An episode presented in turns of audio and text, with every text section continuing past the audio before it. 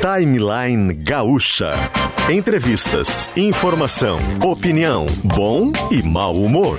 Parceria Iguatemi Porto Alegre, Fiat e ESPM.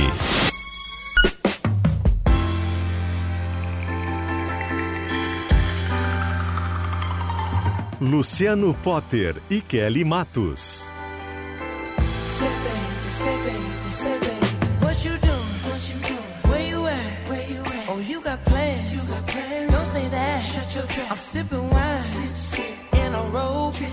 I look too good, look too good to be alone. My house clean, house clean. my pool warm, pool warm. just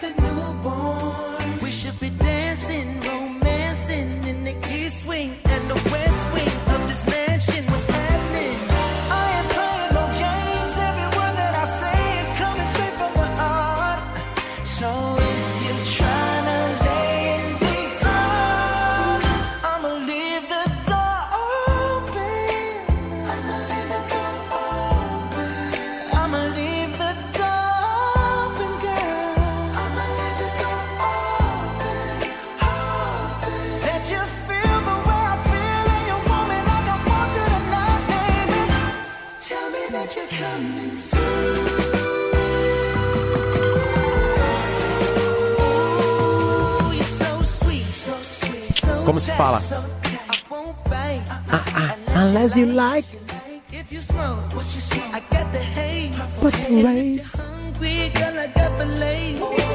Viu que ele falou ali de uma droga que é ilegal no Brasil.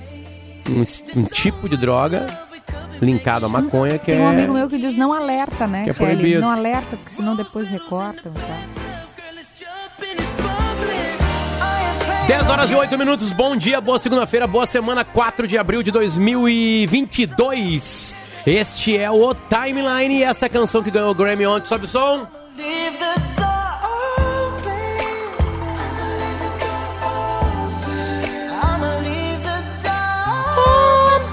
Pelo amor de Deus, não. Eu consigo atingir com ele cantando assim. Esta é a dupla Silk Sonic, formada por Anderson Paak e Bruno Mars, no dia que foi lançada esta música. Essa música veio para o ar no Aqui, timeline e nós falamos que era a música do ano. É. Ó, final. Need you, baby.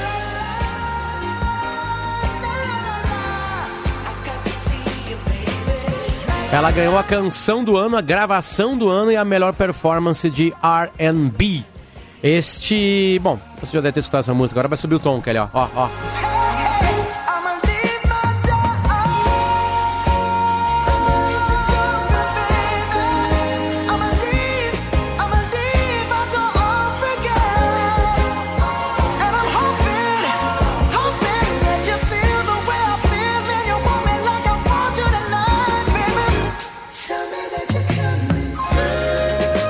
Quem tá colocando pra gente Silk Sonic, o nome da música é Leave the Door Open, é o Eduardo Polidori. Junto com ele na equipe técnica hoje estão Daniel Rodrigues, Rudney August. Aliás, se quiser colocando só vencedores do, do, do Grammy de ontem, Polidori, pode fazer uma pesquisinha aí colocando pra gente conforme o programa vai passando, certo? Deixa eu só pedir para que você, Luciano, fale um pouquinho sobre este grande artista que é Bruno Mars. Ah, ele é um Porque gênio. é, me parece, assim, a gente fica fazendo comparações, mas não dá para dizer, ah, porque é o novo Michael Jackson. Ah, vamos pensar que cada um é um. Você foi ao show. Ele é um gênio, né? Ele, sim, é, a, a- a gente tem, tem que ter uma certa distância, às vezes, né, Kelly, pra É. dizer quem é gênio e quem não é, né? Mas o Bruno Mars é um criador de canções pop muito, muito, muito potente, né? E ele consegue olhar pro passado e tirar do passado algo, modernizar, que é mais ou menos o que acontece com a música pop, né? Ela vai se reinventando de alguma maneira, né? E, e aí ele se juntou com o Anderson Paak, que é um rapper de alguma maneira. É, eu tô, tô sendo hum, taxativo de chamá-lo de rapper, mas é um, é um músico. E fizeram esse, esse encontro chamado Silk Sonic. Eles lançaram duas ou três músicas primeiro. Essa foi a primeira. Depois eles lançaram o disco. Demoraram para lançar um disco de poucas músicas, acho que são nove ou onze. E, e essa música, quando veio, veio com o clipe, ela, ela, ela atormentou a nossa cabeça, porque ela gruda de uma maneira muito gostosa. E é uma grande, grande música, né? Então, tem um flow, né? Uma coisa que ela vai te tem, envolvendo, assim. Tem, Ele tem. é gênio. E é uma coisa que tu- é uma coisa meio antiga, né? Black music, como chamava antes, ó. Uma soul music, né? Soul, soul. Soul music, né? Thiago Boff, como é que estamos? Tudo bem? Tudo bem, pô, tá virando sapo, né? É, né? Gente, Coisa incrível, chuva né? é bom, não é pra falar mal da Claro, chuva, chuva que é chuva bom, é bom. principalmente para quem tá aí afetado pela seca no estado, né? Aqui na região metropolitana a gente tá virando sapo, mas é bom, concordo contigo, Kelly. Bom dia a ti, bom dia Bom ao Potter, dia. bom dia a todos os ouvintes. A gente tá aqui no programa para avisar, Potter, de uma ocorrência que acaba afetando o trânsito na chegada a Porto Alegre. Quem tá vindo pela BR-290, a Freeway, né? A Freeway, conhecida como esse trecho como Freeway, acaba pegando uma tranqueira próximo à Arena do Grêmio. O timeline já começa com a notícia menos pior, já começa a melhorar a situação na freeway, estava bem complicado, chegava a 6, quase 7 quilômetros de lentidão, isso porque tinha uma ambulância estragada na faixa da direita da Castelo Branco, que já é quase na chegada aqui a Porto Alegre, né? logo depois da ponte do Guaíba. Então, ah, esse acidente ainda estava em, em atendimento até agora há pouco, não é um acidente, na verdade é o carro né, estragado, a ambulância, e aí estava trancando muito a chegada. Ainda tem, nossos ouvintes ainda vão mandar mensagem, provavelmente ali mais pertinho da ponte do Guaíba. Mas lá perto da arena a situação já melhorou, mas ainda tem um pouco de retenção na chegada a Porto Alegre. Então um pouquinho de paciência, ainda mais com chuva, né, Kelly e Potter. Qualquer descuido daqui a pouco dá uma nova colisão e pode, além de começar a semana mal, né, com um acidente, ainda pode complicar ainda mais a chegada a Porto Alegre. Não, e tá, o Thiago tá na rua, pode dizer pra gente, mas a hora que eu cheguei aqui na RBS tava chovendo, bem chovendo mesmo. Não era aquela chuva que o Cléo disse, né, de, de molha bobo. Tava chovendo consideravelmente. Agora, Kelly, na região da Avenida Ipiranga, onde eu tô passando, tem, olha, um chuvisqueiro bem leve aqui pertinho da Silva Só. Ah, mas lá na, na, na Castelo tem um asfalto ainda muito molhado, né? Perfeito. Então, assim, mesmo que pare de chover, ainda vai ficar um bom tempo, não tá saindo sol, né? Então vai demorar muito ao asfalto ficar mais, mais firme para quem está dirigindo. Não tá chovendo forte, mas mesmo assim, atenção triplicada em dias como hoje.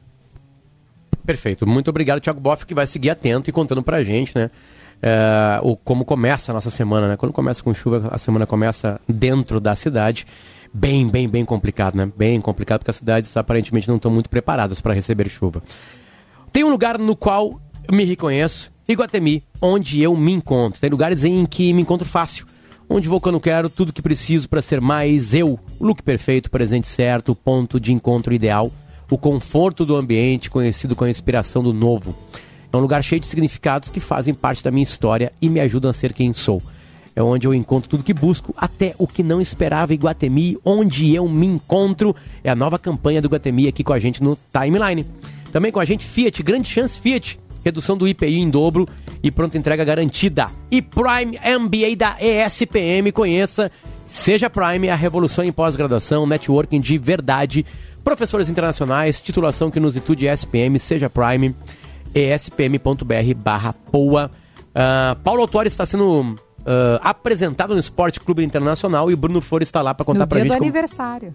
Hoje é 4 de abril, o Inter tá fazendo aniversário hoje, bem lembrado. Kelly, que nasceu em 1909 e hoje no aniversário. Paulo Autori volta ao Beira-Rio. Como estamos? Bruno Flores, por favor.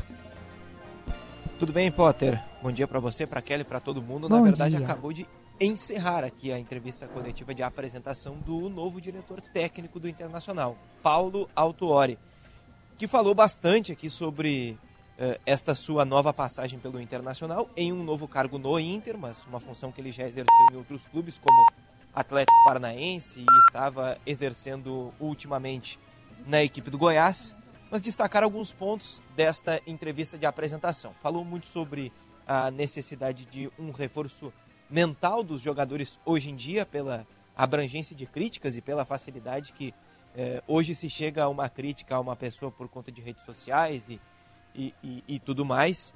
Além disso, diz que tem uma relação muito direta com os jogadores e terá isto também no Internacional, até pela atribuição do cargo. Ele terá como basicamente dois principais trabalhos: a relação com os jogadores e a relação com o técnico. Então, um trânsito direto no vestiário do Internacional.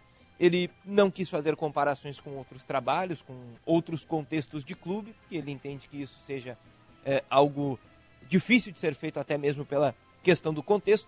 E sobre a, a, a, o técnico Alexander Medina e a decisão do Inter de manter o Medina lá, quando o Inter foi eliminado para o Globo e também depois na contestação do Clássico Grenal, nas elimina na eliminação no Campeonato Gaúcho, o, tec o, o, técnico Alexander Medina, segundo ele, foi mantido pelo clube numa decisão de muita coragem do Inter, algo que ele valoriza muito. E disse que o técnico Alexander Medina também tem uma diferença, Potter. Eu sei que esse debate ele acontece muito também no sala uhum. de redação e tu participas bastante sobre uh, a questão do estrangeiro no Brasil. Segundo o Autuori, o técnico Alexander Medina tem uma condição muito peculiar e muito importante mesmo sendo estrangeiro, ele se adapta bem ao contexto, algo que facilita muito no trabalho.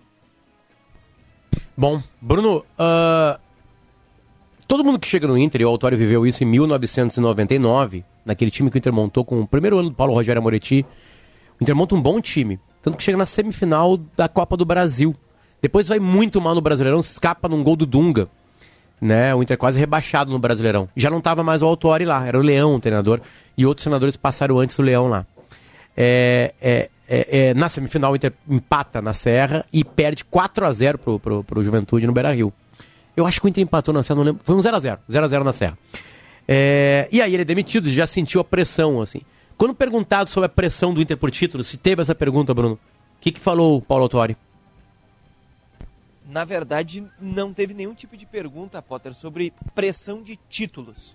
Mas sobre, eu diria que o trabalho até com os jogadores, porque a pressão hoje, ela é em cima dos jogadores. E, e, e justamente numa das últimas respostas, Potter, é, a questão para o Alto foi a seguinte: como motivar os jogadores, como recuperar um vestiário que tem o abalo do jogo contra o Globo, da eliminação da Copa do Brasil, da eliminação para o Grêmio na semifinal do Campeonato Gaúcho e também tem uma desconfiança eh, pública da torcida, da imprensa em relação a alguns jogadores.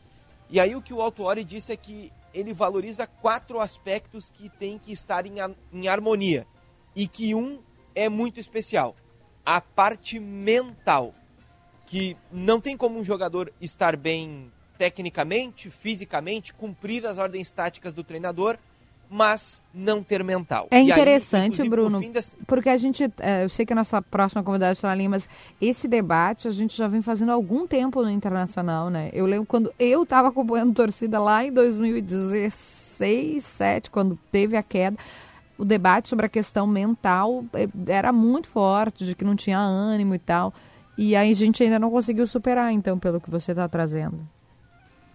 É, e ele, e ele valor, valorizou muito isso, Kelly, que falar para um jogador, ou o jogador falar que, que aguenta a pressão, é fácil, mas o jogador precisa ter esse mental forte. Inclusive, o termo que, que o Autori disse foi o seguinte: não adianta ser frouxo, frouxo mentalmente. E ele grifou, essa é a expressão correta. Então, é, há um, um, uma preocupação clara, e o Autori manifestou isso, talvez não necessariamente em relação ao grupo do Inter, mas em relação a os jogadores desta geração, já que o Autuori é experiente, já trabalhou com atletas em, em várias gerações diferentes. Perfeito. Obrigado, Bruno Flores. Claro que isso vai continuar repercutindo né, aqui na Rádio Gaúcha e o Bruno vai trazer mais informações para a gente que segue sobre o Esporte Clube Internacional, que apresentou seu novo coordenador técnico, Paulo Autuori. A gente muda o dias agora, Polidori, por favor, que a nossa convidada já está na linha. Kelly, com imenso prazer, é, é, é, Dainara Toffoli, tudo bem? Bom dia. Bom dia, tudo bem? A gente te colocou. É um prazer pra... estar aqui falando com vocês. Ai, que alegria. Obrigado. A gente te colocou um pouquinho para te ficar ouvindo a rádio, esse noticiário esportivo, para te matar um pouquinho de saudade.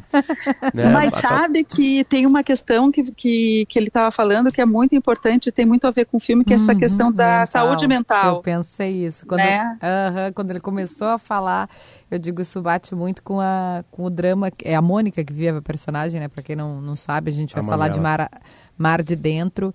E primeiro, obrigada por vir aqui. A gente está aqui para falar da, dessa produção tua. Aliás, tantas outras foram premiadas. Parabéns, Dainara, mas é sobre essa que a gente vai se debruçar, porque está estreando agora dia. Ajuda. Sete. Sete. Então, hoje é segunda, terça, quarta, quinta-feira, isso. E, e lembrando, né, Dainara, tá estreando nos cinemas. Ai, que delícia. Nossa, Não é no... isso é impressionante, né? Que finalmente voltamos aos cinemas. Que coisa boa. Tu sabe, Dainara, que eu aqui no, no timeline eu sou a que não gosta de, nem de sinopse. Eu não olho porque eu quero ser surpreendida. Só que aí, como eu ia te entrevistar, claro, né? Eu fui ler e, e assisti ao trailer. E o trailer me desmontou inteira eu já comecei a, a chorar no trailer. Já. Eu já dividi aqui, né, no programa, que eu perdi duas gestações, eu perdi, né, dois, tentei duas vezes Sim. e estou tentando ficar grávida e não consegui. Foi uma frustração e não quero chorar, então vou parar de falar. É, vou voltar para Mônica. E aí você, numa entrevista que eu assisti, falou um pouco que também tem algo de experiência sua. E eu me conectei quando você disse, a gente fala pouco sobre. A gente não Exatamente. vive, a gente, todo mundo, né, para estar aqui, alguém ficou grávida, né, gente? Para cada um de nós nascer, você que está nos ouvindo, você nasceu de alguém, só para lhe avisar. E, e poucas são as vezes que a gente tem a oportunidade de dizer, olha, perda gestacional talvez seja mais comum do que a gente pensa. Uma mulher que ficou grávida e não sabe se aquele é o momento dela ser mãe, também é mais comum do que a gente pensa. Que é a história da Manuela, interpretada Exatamente. pela Mônica, dentro do filme Mais de Dentro, né? Então boa, vamos boa. começar assim esse papo, Dainara, para você explicar do que, que a gente está falando nesse, nessa produção que o Potter disse aqui, da, que tem a Mônica Iose como, como protagonista, né? Como uma, da, como a personagem do, do da produção. É, exatamente. Olha que incrível saber dessa tua experiência, é, porque realmente essa, todas as questões ligadas à maternidade, eu, eu percebi quando eu fiquei grávida o quão pouco eu sabia disso. Eu não sabia nada, sabe? Eu não sabia que peito rachava, eu não sabia o tamanho, como a gente ficava insônia no puerpério, sabe? Eu não sabia como isso ia impactar na minha vida social, como isso ia impactar na minha vida profissional. É, nada disso é falado. Claro que eu sou mãe, adoro meu filho que já tem 15 anos, né?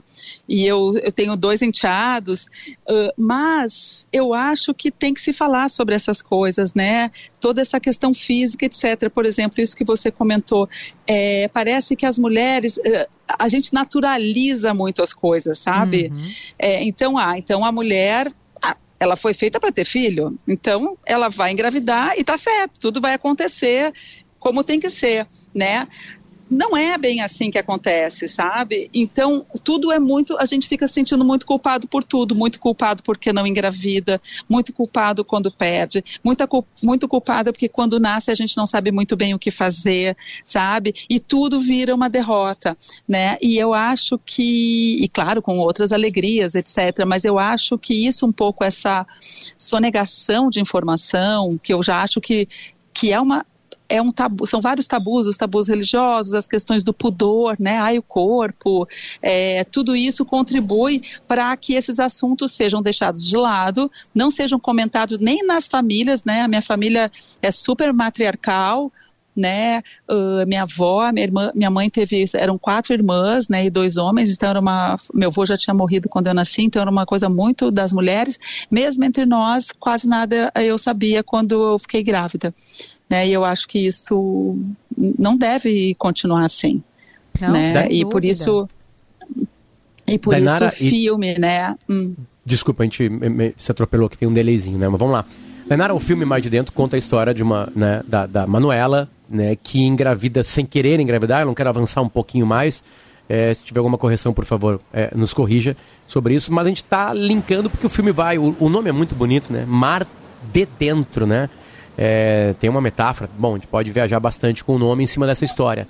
É, e tem uma coisa de vida real também, que é a, a mulher no mercado de trabalho, né? Essa é uma grande conquista da mulher, né? Porque a mulher no mercado de trabalho, ela fazendo coisas, entregando coisas para o mundo, né, sendo retribuído para isso, né, retribuída para isso, tendo um salário, tendo um soldo, tendo uma resposta. Então, é, é, é o papel de muitos, da grande maioria da humanidade, que é fazer algo para a humanidade e ser retribuído para isso. E aí a gravidez, ela no Brasil, pelas leis brasileiras, ela afasta a mulher do trabalho. E grande parte, quando volta, e eu, e eu não estou brincando com a expressão grande parte, grande parte, quando volta, é demitida. É, é, é, isso tem no filme, isso leva para o filme, ou tu apenas pincela isso ali, né, na, dentro da, dessa personagem que é a Manuela? Então, eu pincelo várias coisas. Uma das coisas é isso. Ela, é, né, não vou dar spoiler do que vai acontecer. Não, assim, tudo que acontece ao redor dela acontece em formas de pincelada, porque eu não queria que o tema, eu não queria que o filme se voltasse para um outro tema sabe? Então eu quis trazer todas as coisas que têm a ver com maternidade, principalmente essa parte física, as transformações que tem no corpo, as transformações que tem nesse ser, que era um ser social, um ser profissional que passa a viver dentro de casa, né? Então eu quis que isso não ficasse, porque é muito fácil numa história, uma maternidade de repente ficar em segundo plano. É se o marido é filho da puta, qualquer coisa vira principal, sabe? Entende o que eu quero dizer? Porque claro, a nossa claro. tendência a naturalizar e dizer, ah, isso é assim, é simples, Sempre é foi. muito grande. E sempre foi, exatamente, é muito grande. Então eu tentei construir a história de uma maneira que nada pudesse, uh, nem a... Ixi. o processo maternidade. Então, mas isso sim, eu acho, eu fiquei muito surpreendida quando eu comecei a pesquisar e descobri uma pesquisa da GV hum. uh, de 2016, tá? Essa, essa pesquisa precisa ser muito atualizada, que diz que 47% das mulheres que têm carteira assinada são demitidas sem justa causa em até dois anos depois que elas voltam da licença maternidade. E eu tenho Sabe? certeza Isso que quem está é nos ouvindo conhece alguém que foi demitida por, depois que voltou. Eu tenho certeza. É, é, e, é, e, é líquido e certo. Assim. E, e, isso que é um caso consumado de uma demissão de quem tem uma carteira assinada em cima das pesquisas da Fundação Getúlio Vargas. Eu vivi aqui dentro da minha casa. Minha mulher foi é, teve dois filhos em menos de dois anos, Dainara. É, é, não, ela tinha uma empresa e ela trabalhava por conta, né? A, o processo de volta né? A gente ficou o final de semana inteiro com os meninos, é, dois menininhos, um de 4 anos e 2 anos, e os dois tiveram péssimas noites. Tem uma hora que, por mais que o pai queira estar ali presente para salvar, as crianças não querem. Então a desconexão do trabalho mental e essa reconexão Sim. é muito complicada. Por mais que você então... queira que, que o seu chefe ou a sua chefe te receberam de braços abertos após a, a maternidade, tem uma coisa da, da mental de estar tá pensando nos filhos, de se reconectar com a profissão que é muito complicado também. E, e e por que, que isso acontece? Porque, por causa da, do tamanho da licença paternidade no Brasil. Mas eu ia Porque falar isso agora. Eu falar, por que, que eu fico seis meses fora e os meus colegas ficam du duas semanas? O grupo né? RBS é três semanas e é um dos maiores, um dos maiores espaços do Brasil. Não, de... nem é porque. Nem estou é falando é. da empresa em si, mas estou dizendo por que, que a, a, o mundo entende isso como normal, né? O mundo entende isso. Isso, tanto como... que tanto que nos países onde a licença maternidade, porque o, o, pai também às vezes quer parar e ficar com o filho, não é uhum. é uma questão assim, mas é compulsório, ele não tem. Então, o que, que acontece? Por isso que nos países, tem vários países onde a licença maternidade pode ser compartilhada pelo pai e pela mãe por um período longo, as crianças, elas crescem entendendo que os dois cuidam igualmente. E isso muda essa dependência da mãe, que a princípio, mesmo apesar da, da, da, amamentação, etc., existe um vínculo óbvio muito grande, né? No corpo da gente que é gerado, é aquele leite saindo assim pela primeira vez, que uhum. nunca, eu também não sabia como é que era isso, falavam, você pode ter febre, quando desce o leite eu falava, sério, posso ter febre? Aí eu ficava assim na expectativa de quando ia descer e se eu ia ter febre. Não tive. Mas enfim, são várias coisas que a gente não sabe mas é, porque não são conversadas, mas assim, essa questão da licença paternidade ser muito curta acaba tirando um pouco o pai de um processo até aos olhos dos filhos, entendeu?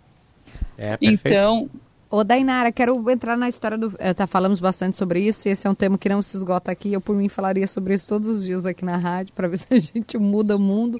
Mas uh, vamos juntas. Eu quero perguntar sobre o filme, sobre fazer um filme pandemia, agora cinema, voltamos, obrigada, Deus. É, como é que foi essa experiência para você? E porque a classe artística, de alguma forma, né? A gente entrevistou vários aqui durante a pandemia foram os primeiros que tiveram que parar completamente, porque não podia ter né, aglomeração, seja para as pessoas assistirem os espetáculos, cinema, show, teatro. E agora, que bom, estamos conseguindo aos poucos retomar. Isso, então, o que acontece? O filme foi filmado antes, né? Nós uhum. filmamos na, no último, no segundo semestre, de, no final finalzinho do ano de 2018, né? Então, quando foi no início da pandemia, a gente estava prestes para lançar. né? Passamos do 2019 montando som, blá, blá, e daí chegou a hora, a gente estava pronto para lançar, para ir para os festivais, etc. E daí chegou a pandemia e foi super complexo, porque a gente ficava assim, colocamos ou não colocamos, né? Tanto que é, acabou prejudicando bastante a carreira do filme do filme nos festivais, porque os festivais reduziram demais é, o número de filmes, alguns uh, cancelaram, outros viraram online, mas demoraram um pouco para entender como ser online. Esse ano todos os festivais estavam um pouco mais organizados internamente para ser online, mas, online, mas em 2020 não. É, e daí a gente ficava lançamos, não lançamos, lançamos, não lançamos, morrendo de medo que o filme ficasse antigo, porque isso é uma coisa que acontece.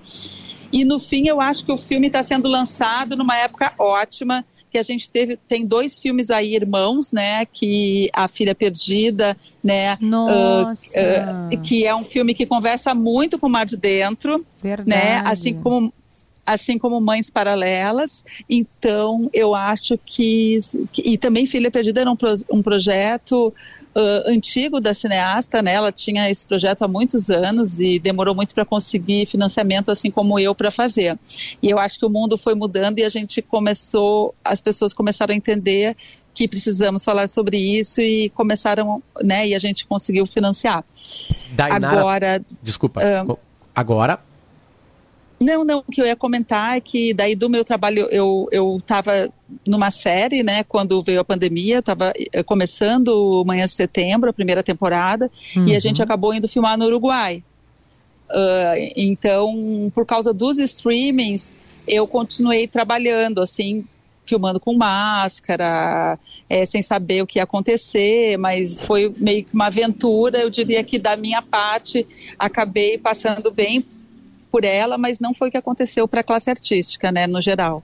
A Mônica estaria com a gente agora aqui nesse papo, Mônica Oz, né, que interpreta e é a, é a protagonista do filme. Uh, uh, o, o, primeiro contato de muita gente com a Mônica foi no CQC.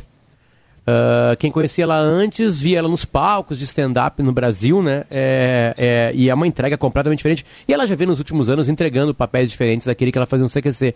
É, eu imagino que tu esteja apaixonada pelo trabalho dela, mas eu queria que tu falasse um pouquinho dela vivendo essa, essa personagem com essa dor, né? Com esse mar de dentro revoltado, por favor, é, Dainara. Sim, a, Mo a Mônica foi um encontro assim é, apaixonante mesmo. É, esse filme ele já teve várias formas, né? Porque eu estou há, há, vários anos é, tentava, há vários anos tentando filmar e a gente vai mexendo no roteiro e vai mexendo e era uma outra atriz que ia interpretar que não pôde, tipo uns quatro meses antes de a gente rodar, ela não pôde porque entrou numa série muito importante, etc. E daí eu vi o trabalho da Mônica no filme chama Mulheres Alteradas e eu achei muito interessante a maneira como ela encarnava o personagem assim é, como eu, não, eu achei ela muito presente, eu não achei nenhum artificialismo, etc. Era uma coisa que eu queria muito para Manuela. E daí eu chamei ela para uma leitura, ela leu, e, nossa, eu pensei, é ela, né? Daí eu comecei a mexer o roteiro muito em função dela, e eu diria que eu cortei muitas cenas que eu filmei, que eu, que eu a partir da interpretação dela, eu comecei a achar que eram trazer um pouco de artificialismo para o filme, sabe? E, e, o filme cada vez mais se concentrou por causa da atuação dela, que está brilhante, assim. É, o filme foi se concentrando cada vez mais na figura da Manuela. E, e isso foi foi possível por causa disso, né? Ela é, uma, ela é brilhante, ela é uma mulher super inteligente, ao mesmo tempo ela é super generosa, né? Então ela tem uma combinação, assim, de ser humano muito interessante, sabe? Porque ela é rápida, inteligente, engraçada, e ao mesmo tempo ela escuta, ela tem uma escuta muito grande e ela confiou oh. muito em mim, sabe? E isso é, isso é o que permite que a gente possa ir um pouco além na arte, eu acho, é achar parcerias, porque o nosso trabalho é colaborativo, né? A gente não faz nada sozinho. Mas e, sabe, e gente... Dainara, que isso, é, isso que você está contando aqui é a força da união das mulheres. Se em algum tempo de alguma forma a, a, a, nossa cultura nos colocou como rivais, né? Nos contos que a gente lia e assistia desde pequena, a gente é com a madrasta quer nos atrapalhar, a irmã quer nos atrapalhar, uma quer roubar o namorado da outra. a gente vem superando isso e aí a gente tem esse esse encontro que, como você está dizendo aí, entre você e Mônica, que vai produzir algo que certamente tocará milhões de mulheres. Eu gosto muito do conceito da Angela Davis, que ela diz que a gente precisa se erguer é, enquanto a gente sobe, né? enquanto a gente escala. É, que, é Sim. o que, que, é o que ela diz assim. E é isso, você está escalando, você está com a sua produção e, e ajudando tantas outras, né? E erguendo a Mônica, e Mônica erguendo você, e você erguendo a mim, a tantas outras que estão nesse mar aí, como disse o Potter, muitas vezes revolto, mas que é o nosso mar de dentro. É, e, e, sabe que a produtora, por exemplo, a eu, quando eu estava com a ideia do projeto, apresentei para amigos, produtores, etc., e ninguém se identificava. Quem se identificou foi a Eliane Ferreira, da Muractã, que é a produtora do filme também. E nós juntas, ela, para ela era vital o filme, para mim também, mas era difícil para pessoas que não viveram a experiência entender por que, que era vital. E nós sabíamos que quando a gente lançasse o filme, as mulheres, é, os homens também, mas principalmente as mulheres iam se identificar. E, e eu estava muito preocupada em fazer algo que pudesse trazer uma. Um, uma identificação, assim, sabe? Algo que só nós que vivemos isso pudéssemos contar né? E, e eu acho, e eu tenho recebido muitas respostas também é, dos amigos, homens, que falam, nossa, é, eu tava, vivi isso tão de perto, tenho três filhos e tinham coisas que eu ainda não tinha entendido completamente, sabe? Dainara, de onde tu és? Oi. Aqui, no Rio Eu sou de Porto Alegre. Porto, de Porto Alegre. Alegre. Qual bairro? Eu sou da Zenha. Ah, Desenho. que delícia. Pertinho, Bem aqui, onde eu tô da agora. Rádio, é. Bem pertinho da rádio. Dainara, no Sim, dia 7 de abril, mar de Julinho. Oh, Olha. no Julinho, tudo, por, tudo pertinho. Uh, uh, e na FUC, 7... na FAMEX. Na FAMEX, somos companheiros por lá também. Aliás, uh, dia 7 de, de abril, agora, estreia nos cinemas Mar de Dentro. E a pergunta é inevitável, quando que vai pro streaming? Até porque tem um monte de gente perguntando isso pra gente. Nem todo mundo vai ter uma sala de cinema pertinho aqui no estado para conseguir ver Mar de Dentro. Quando é que é o teu projeto de streaming? Olha, eu não sei exatamente a data, mas fiquem de olho no Telecine, porque lá que vai passar pela primeira vez na televisão, no Telecine. Perfeito. É a primeira janela. Perfeito, perfeito. Obrigado, Dainara Toffoli. Volte sempre ao timeline. Obrigado. Muito obrigada por poder falar um pouquinho do filme aqui com vocês. Que lindo, que é parabéns. Que é ela é diretora e corretorista do filme Mar de Dentro, a Dainara Toffoli, gaúcha aqui de Porto Alegre, da Zenha. E, e dia 7 de abril convida todo mundo para ir no cinema olhar a interpretação da Mônica Iose nesse, nesse tema que conversamos por aqui, que toca todas as famílias. Todas as famílias. Absolutamente todas as famílias, né? Tem mãe aí? Tem uma mãe por aí? Tocou você, tá ali. Certo? É, estamos no 4 de abril, numa segunda-feira, no ano de 2022. Chove em Porto Alegre. A temperatura agora, neste exato momento, ela é de 19 graus. E a gente já volta com mais timeline para Iguatemi, para grandechance.fiat.com.br e para espm.br barra poa com seu Prime MBA. Fica aí que a gente já volta. Nas ruas. Dica do dia Seresto. O trânsito para, mas as pulgas não param nunca. A coleira Seresto oferece proteção duradoura contra pulgas e carrapatos em cães e pulgas em gatos por até oito meses. Manhã de trânsito mais complicado na capital. Destaco a chegada a Porto Alegre pela Zona Norte. Permanece com trânsito acentuado a Freeway e a região do aeroporto. A gente pede atenção do motorista em razão das pistas escorregadias. Dica do dia Seresto. O trânsito para, mas as pulgas não param nunca. A coleira Seresto oferece proteção duradoura contra pulgas e carrapatos em cães e pulgas em gatos por até oito meses. A ESPM revoluciona o mercado de pós-graduação. Conheça o Prime MBA ESPM, um exclusivo método Learning by Doing, que garante alto impacto em sua carreira profissional. Aulas com gestores de grandes marcas, professores internacionais, networking de verdade. Tudo isso com a titulação Inusitude ESPM. Inscreva-se já e seja Prime. espm.br/poa. A semana do Risul promete ofertas de limpeza na terça, hortifruti na quarta e na sexta produtos especiais para curtir o fim de. Acesse gzh.com.br barra ofertas Risul e aproveite os melhores preços na palma da sua mão.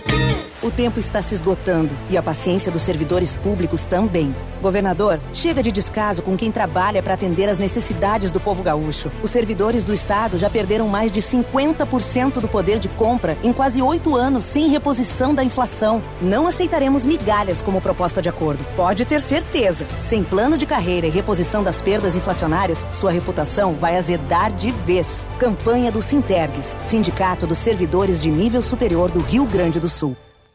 Você começou 2022 com dores nos pés, nos joelhos ou na coluna? Venha para o Laboratório do Pé. Faça a análise completa do seu caminhar e realinhe o seu corpo com as palmilhas computadorizadas de tecnologia italiana. O Laboratório do Pé cuida do seu bem-estar há mais de 20 anos e nossos especialistas estão prontos e te esperando para colocar um ponto final nas suas dores. Acesse arroba Laboratório do Pé ou ligue 3381 0010 e viva sem dores. A Guimarães é sinônimo de momentos saborosos e saudáveis para você e toda a sua família. É mais qualidade de vida na forma de produtos como a nossa pasta de amendoim, a paçoca e muitas outras delícias para você viver momentos mais gostosos, mais felizes no seu dia a dia. Acesse guimarães.ind.br e descubra que sabor, tradição e qualidade têm sobrenome. Guimarães. Na Gaúcha, a gente gosta muito de te ouvir. Se quiser, também pode falar com a gente por e-mail no ouvinte@rdgaúcha.com.br. Na Gaúcha, a gente sempre quer falar com você.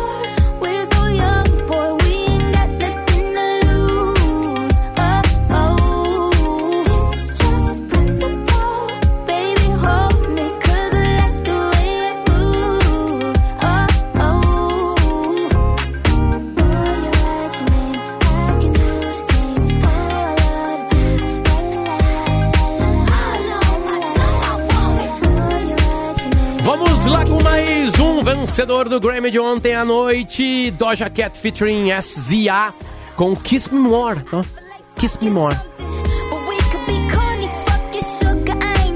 Doja Cat. Este é o timeline de hoje, segunda-feira, 4 de abril de 2022, 10 horas e 43 minutinhos. A temperatura em Porto Alegre persiste em 19 graus e a chuva atrapalha o dia da, da, da, da movimentação aqui na, na chuva. Aliás, agora não chove, Kelly. Neste exato né? momento não chove. O Thiago não tinha chove. falado já que tava na, na região onde ele tava, tava meio uma chuva fraquinha, assim, né? Um spray. Mas aqui a pista tá bem molhada, pelo menos é, aqui, né? Esqui... Em Cancún, de onde eu falo, de onde eu faço esse programa, na esquina das avenidas Erico Verissimo com Ipiranga. Prime MBA e SPM, revolução em pós-graduação, networking de qualidade, professores internacionais, titulação com Inusitude SPM. O site para você ser Prime é espm.br barra poa. É a chance que você esperava chegou, grande chance Fiat. Na Fiat, a redução do IPI é em dobro, em com pronta entrega garantida. Consulte as condições no site grandechance.fiat.com.br e tem um lugar onde eu me lembro de quem fui, mas também me reconheço hoje, Guatemi, onde eu me encontro, a nova campanha do Guatemi sendo lançada com a gente aqui no Timeline. Também com a gente Asgave Carne de Frango, valoriza as marcas do nosso estado. Sintergues, em defesa dos serviços públicos de qualidade. Hemocorde é o congelamento de sêmen para comodidade pelo agendamento na coleta em sua residência. Clínica Alfamen, disfunção erétil e ejaculação precoce tem tratamento. Responsabilidade técnica Cris Greco, CRM 34952. Coloque um ponto final nas suas dores. Laboratório do Pé, especialista no caminhar, arroba Laboratório do Pé ou ligue para 5133810010. E o jazz tá aí já sendo tocado no som de 10h45 para Doces Guimarães, delícia a qualquer hora do dia. Acesse guimarães.ind.br. A gente vai cortar agora, Polidori, a Doja Cat para ir direto para a trilha de House of Cards aqui no timeline porque o assunto é sério, Kelly Matos. A gente já tem o nosso convidado na linha, por favor. Ah, tô muito feliz de receber o André Salders, que é repórter do Estadão, porque ele, até a reportagem que a gente vai falar hoje, Potter é uma reportagem absolutamente de peso, mas ele é o repórter, com tantos outros, é uma equipe de repórteres do jornal Estado de São Paulo, que trouxe à tona o escândalo do MEC, Ministério da Educação, quando a gente soube que tinha uma espécie de gabinete paralelo formado por algumas pessoas, entre elas pastores, que definiam, junto com o ministro, para onde ia o dinheiro da educação no Brasil. Em vez de a gente decidir que, olha, esse, esse município está precisando de investimento por isso, por isso, era conforme os amigos do rei. Então, André, seja bem-vindo à Rádio Gaúcha. Obrigada por fazer jornalismo tão fortemente. Bom dia. Bom dia, Kelly. Bom dia, Luciano. Tudo bem? Tudo bem, tudo bem. Aliás, né, a gente quando se depara com uma reportagem como a tua, a gente se pergunta se está tudo bem mesmo. Você trouxe a informação, né, no estado de São Paulo, de que uh, vai haver uma licitação é, para quem não é familiarizado, é uma compra, gente, só que no poder público, diferente da gente que quando quer comprar alguma coisa vai no mercado e compra aquela coisa, o poder público tem que fazer um processo para mostrar que está escolhendo conforme critérios e conforme o menor preço, justamente para evitar que você compre algo porque é do seu amigo, né? E aí não compre da melhor qualidade. E o que o André e a equipe de repórteres do Estado de São Paulo contaram é que tem um sobrepreço, mas não é um é um baita de um sobrepreço. Uma coisa que deveria custar 270 mil, são ônibus, tá? 270 mil, que já é caro, mas é um ônibus, né? Enfim, ônibus escolar. O governo topa pagar até 480 mil reais, meio milhão de reais, ou 77% a mais. André, conta pra gente da sua apuração. Por que, que o governo está indo nesses que são muito mais caros? Opa, então, só para explicar como é que funciona assim de saída nessa né, licitação, é um, na verdade é um pregão eletrônico e ele vai ser feito da seguinte forma: o governo estabelece um preço máximo, um teto, né? E aí acontece uma espécie de leilão reverso entre as empresas.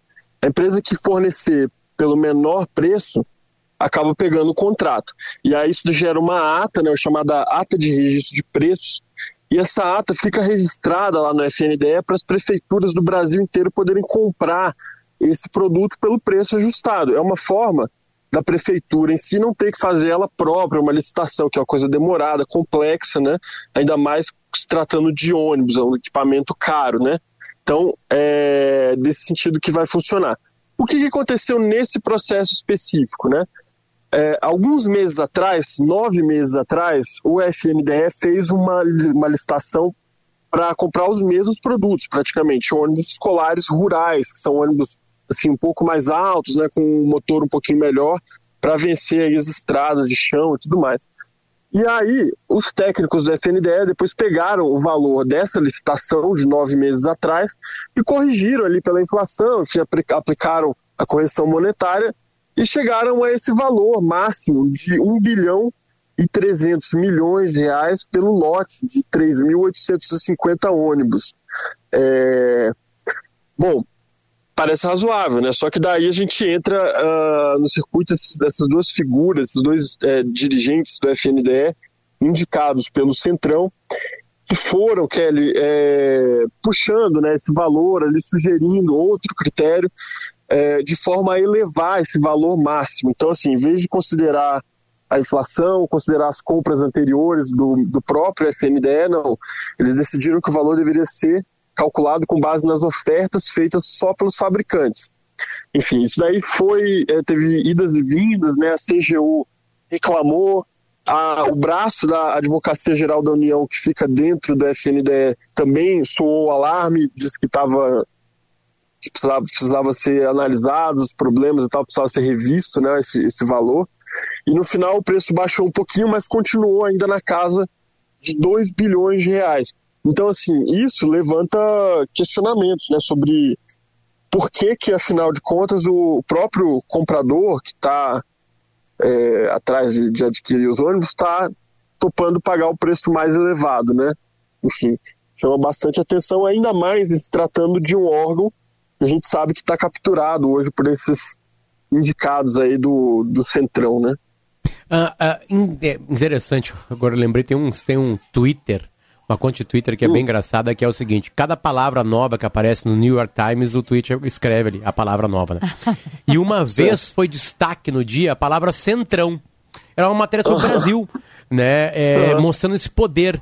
É, é, é, esse é o maior partido, entre aspas, político do Brasil, André?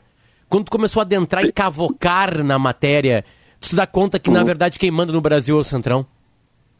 Sem dúvida, quem manda no Brasil é o Centrão, não é de hoje, é, mas ultimamente tem, tem sido bastante forte assim, esse domínio né, desses partidos. Então, PL do presidente Jair Bolsonaro, PP, progressistas hoje, é, e alguns outros republicanos, né, esses três principais. Enfim, o Centrão é a força política preponderante no Brasil e mais ainda desde que o presidente Bolsonaro, não sei se o, o ouvinte se lembra, no começo do governo o presidente estava tendo muita dificuldade ali para aprovar uhum. as coisas do Congresso ali e tal. E num dado momento ele cede um pouco o controle, né, assim, é, de tudo para o Centrão. Então a gente tem hoje um ministro da Casa Civil, Ciro Nogueira, que tem a capacidade, tem o poder de chancelar qualquer alteração orçamentária feita é, no remanejamento orçamentário feito no Brasil, tem que passar pelo ministro Ciro Nogueira, que é o presidente nacional do PP e uma das figuras principais do Centrão. Né? Então, assim, o Centrão hoje comanda a Câmara dos Deputados com Arthur Lira, comanda o orçamento, de certa forma, com o Ciro Nogueira, e comanda a articulação do governo como um todo. Assim, o governo hoje, na verdade, depende mais do que nunca do Centrão. É uma troca que não, esse governo não inaugurou, né? A, a diferença é que esse governo disse que não faria que faria diferente. Exato. Chegou a dizer que negocia... primeiro fez um ministério que o, o, presidente chamou de técnico, não estou dizendo que eu concordo nem que eu discordo, o juízo de valor você, ouvinte, faça, mas formou uma bancada, uh, negociava com bancadas temáticas, Tereza Cristina na agricultura, um, Sérgio Moro na, na justiça, tinha o Paulo Guedes, e tem né, ainda na, na economia, e a gente viu que eu, como o André acabou de citar aqui, não conseguia aprovar coisa no Congresso e aí viu que tinha que entregar a chave para o Centrão. E aí figuras políticas conhecidas, de novo, não estou dizendo que é bom ou que é ruim, esse juízo de valor é seu, figuras conhecidas como Valdemar da Costa Neto, preso por causa do mensalão lá da época do governo Lula, é quem dá as cartas no partido ao qual o presidente se filiou. Então, é uma uma espécie de uma tática, né, uma forma de governar que a gente já tinha visto no Brasil. O presidente Bolsonaro não a inaugurou, mas está aí é, fazendo, é, tocando a, a máquina desta maneira. E aí eu queria te perguntar, André, sobre isso, sobre essa questão do, do sobrepreço, a relação dessa, desse grupo central com isso. Por, por que interessa um sobrepreço? Mais ou menos a gente sabe qual é a resposta, né? Mas a, a quem interessa pagar mais caro?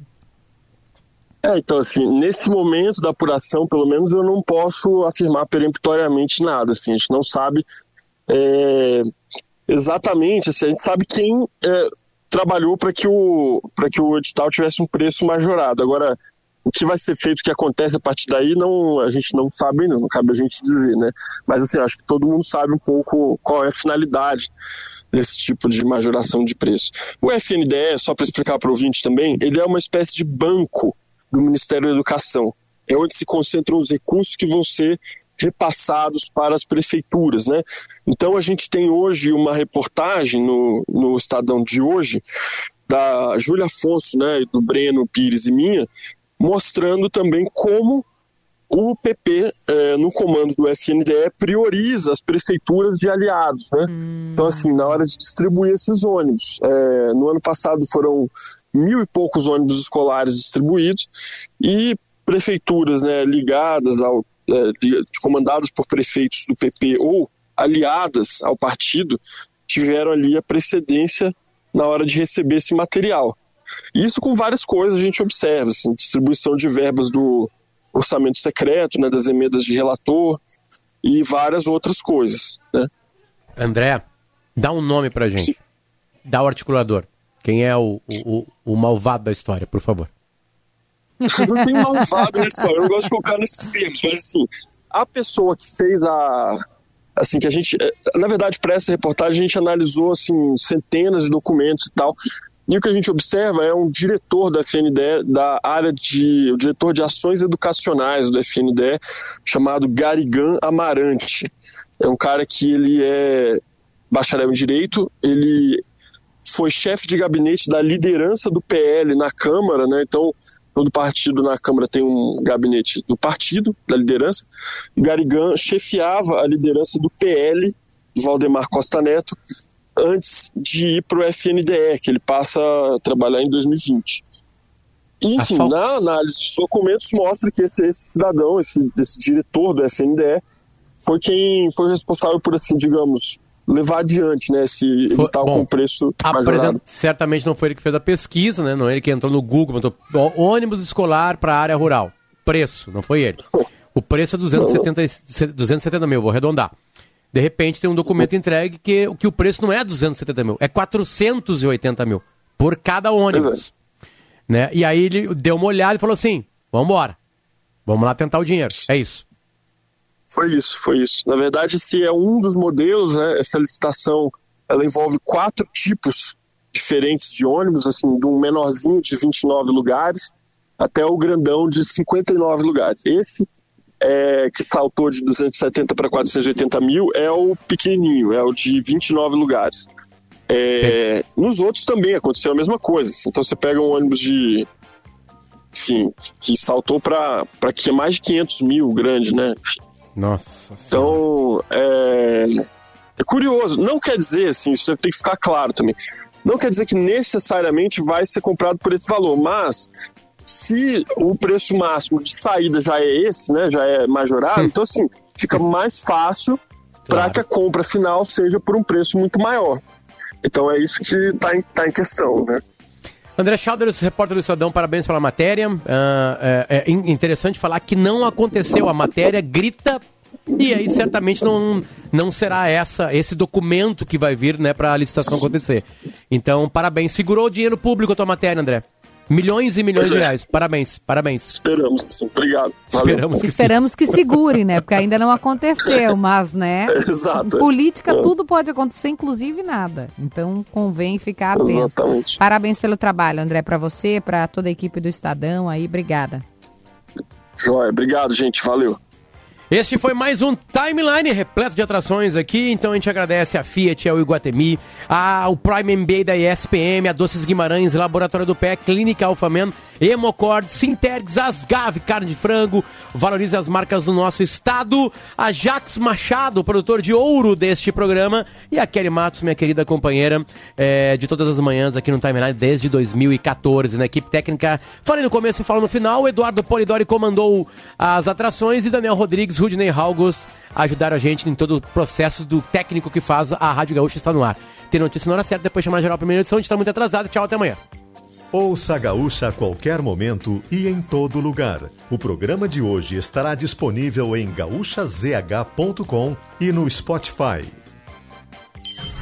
Timeline Gaúcha. Entrevistas, informação, opinião, bom e mau humor. Parceria Iguatemi Porto Alegre, Fiat e ESPM.